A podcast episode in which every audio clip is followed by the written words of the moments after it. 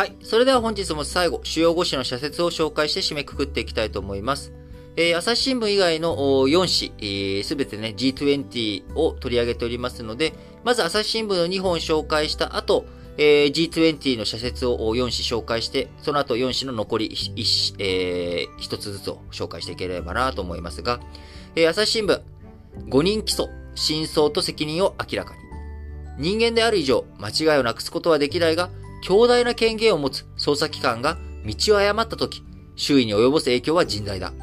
携わるすべてのものは、その自覚を持ち、基本に忠実な捜査をしてもらいたいということですが、えー、今回何があったかというとですね、高知市、えー、高知県高知市の東、人口3万3000人の江南市で起きた公共工事の入札情報漏洩事件があったわけですが、えー、こちら、高知県警、昨年9月に市の担当課長、え、そして市議、えー、その後辞職した市議、建設業者を逮捕しました。で、えー、課長が市議に情報を漏らし、それを市議から聞いて落札した業者がお礼に市議に商品券を送ったと。えこれがね、県警の描いた構図だったというところですが、今回3人を起訴した高知地検、初公判直前の12月に課長、担当課長の起訴を取り消し、情報を漏らしたものを氏名不詳の市職員に変更する手続きを取りました。要はですね、えー、こう、あの、捜査の過程で、えー、担当課長が5人逮捕されたということですよね。で、えー、この時に、えー、業者側あ、情報を漏らした職員が不明であるということ。えー、そしてね、えー、地裁、えー、市議に対して執行猶予付きの有罪を言い渡したということで、誰が本当は漏らしたのかということ、えー、こちらについてね、えー、からないというようなことになってしまっているということです。えー、捜査の過程、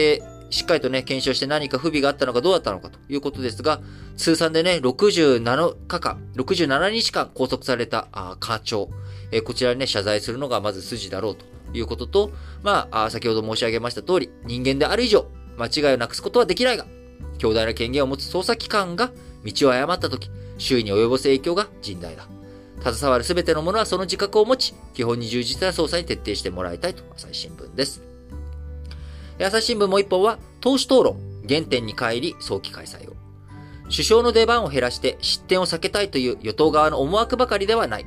野党もより長い質疑時間を確保できる。予算委員会の集中審議の方を求めがちだからだと。いうことでね、全然開かれてない党首討論をしっかりと開いていくべきなんじゃないかと朝日新聞です。えー、それではね、えー、G20 の社説。これも今日丸1のところでね、お話ししてますんで、詳細は、あ喋りませんけれども、えー、各紙論調についての紹介ということになるかなと思います。毎日新聞。ウクライナ侵攻、分断深まる G20、苦境の途上国救う努力を。G20 は政治体制の異なる国が集まる。民主主義や人権重視といった価値観を共有しないため、足並みを揃えるのは容易ではない。だが、グローバルな課題を先進国と新興国が協議する枠組みは重要だ。産経新聞。G20 財務省会議、なぜ退席しなかったのか。会議で批判すべきは言うまでもない。その一方で、退席という明確な形で抗議表明に加わらないようでは、日本の対ロ姿勢の、対ロシア姿勢の弱さを示すことにならないか。産経新聞。読売新聞。G20 財務大臣会議、財務省会議。機能不全の責任はロシアにある。食料、あ、ごめんなさい。資源や食料の価格高騰によるインフレへの対処。コロナ禍で膨らんだ途上国の債務問題や温暖化対策の促進など、各国が連携して取り組むべき課題は多い。えー、日経新聞。G20 の亀裂を協調の停滞につなげるな。先進国と新興国の協調なしには、中長期の課題克服も期待できない。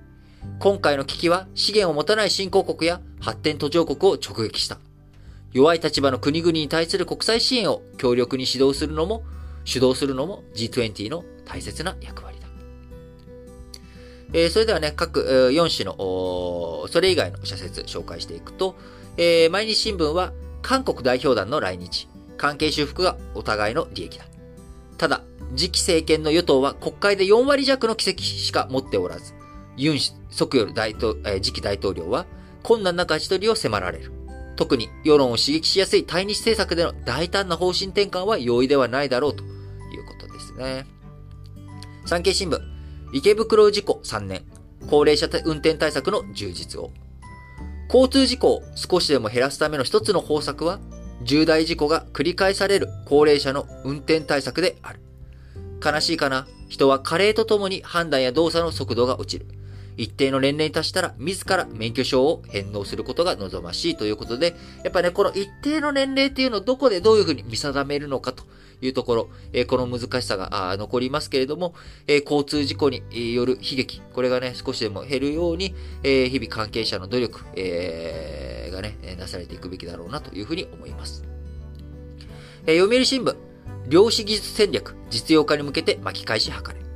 量子技術は基礎研究が実用化につながるまでの時間が比較的短いとされる。応用範囲も広い。国の研究機関や大学、企業の連携を強化し、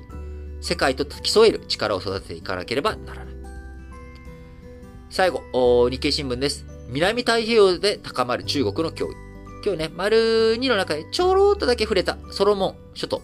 えー、中国とソロモン諸島が安全保障協定を結んだ。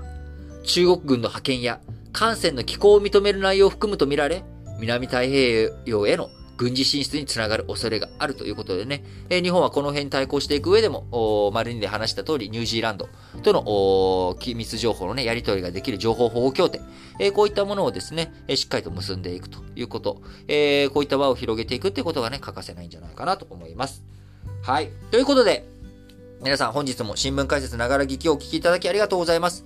えー、今日はですね、金曜日ですので、えー、ラジ歴本体の方も配信しております。えー、前回に引き続きまして、え、今回もですね、え、ロダン。え、考える人、あの彫刻のね、考える人で有名なロダンの、え、話ですが、意外とロダン、あれ？この人こんな人だったのと。お前一体何考えてたんだよということを、えー、今日は取り上げておりますので、えー、聞いていただければと思います。また、あのー、広告についてもですね、今回も、前回、今回と、ラジオ機本体火曜日の配信と今回の配信に広告ついておりますので、えー、そちらもね、ぜひ聞いていただければと思います。リートンとソッシーがね、一生懸命広告してますんで、ということで、はい。えー、聞いていただければと思います。えー、本当にね、1週間、あ、1ヶ月、あっという間でございます。1週間、1ヶ月どころか、1年もあっという間だなっていう感じがしますね。えー、4月ももう少しで終わってしまえばですね、1年の3分の1が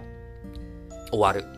えー、そんなあ状況になっておりますが、なかなかね、気温が安定しないなっていうのが今東京に住む私の悩みどころです。今日はあ昨日はね、雨も降ってなんか天候不順な感じでしたけれども、えー、今日はこの後気温がね、えー、夏日25度を超えるっていうような予想もありますし、えー、皆さんがお住まいの場所もですね、気温の温暖の激しさとか、気圧の激しさとか、いろいろとあると思いますが、えー、元気よくね、頑張っていきましょう。本当に、えー、季節の変わり目、えー、これはね、南半球だろうが北半球だろうが、どこだろうが、季節の変わり目にあの体調崩しやすくなる。あるいは、えー、体あ、フィジカル面だけじゃなくてね、メンタルもいろいろとある時期だと思いますが、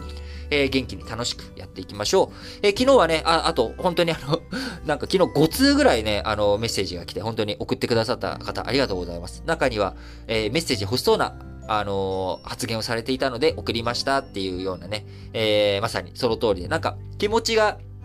届いてるなって。これいつも収録してるとき、まあ当たり前ですけど、一人で 収録していて、まあ正直寂しいんですよ。あの、収録してる最中って。なんかこんなことやって、みんな聞いてくれてんのかなって。で、いうところなので、やっぱりそういったリアクションがあるとね、えー、非常に励みになりますので、引き続き、えー、各エピソードの概要欄に、えー、Google フォーム記載しておりますので、そちらからあ送っていただければと思います。あ、そうそう、あとね、あの質問、なんかしたいんだけど、私まだあんまり何も詳しくないし、もうちょっと勉強してから質問しますっていう、そういった、えー、メッセージもね、えー、たまにいただくんですけど、あのね、質問なんてのはね、思ったらすぐ質問したらいいんですよ。いい質問ですね、なんて言われる必要ないんです。どんな質問もいい質問です。自分がだってわからないって気づく。これめっちゃ大切なことじゃないですか。あ、私これ知らなかったんだって。私これわからないんだってことを知る。そしてそれを認める。そしてそれを尋ねる。このね、3段階。えー、これね、えー、すごい学びの第一歩。えー、第 3歩ありましたけどね。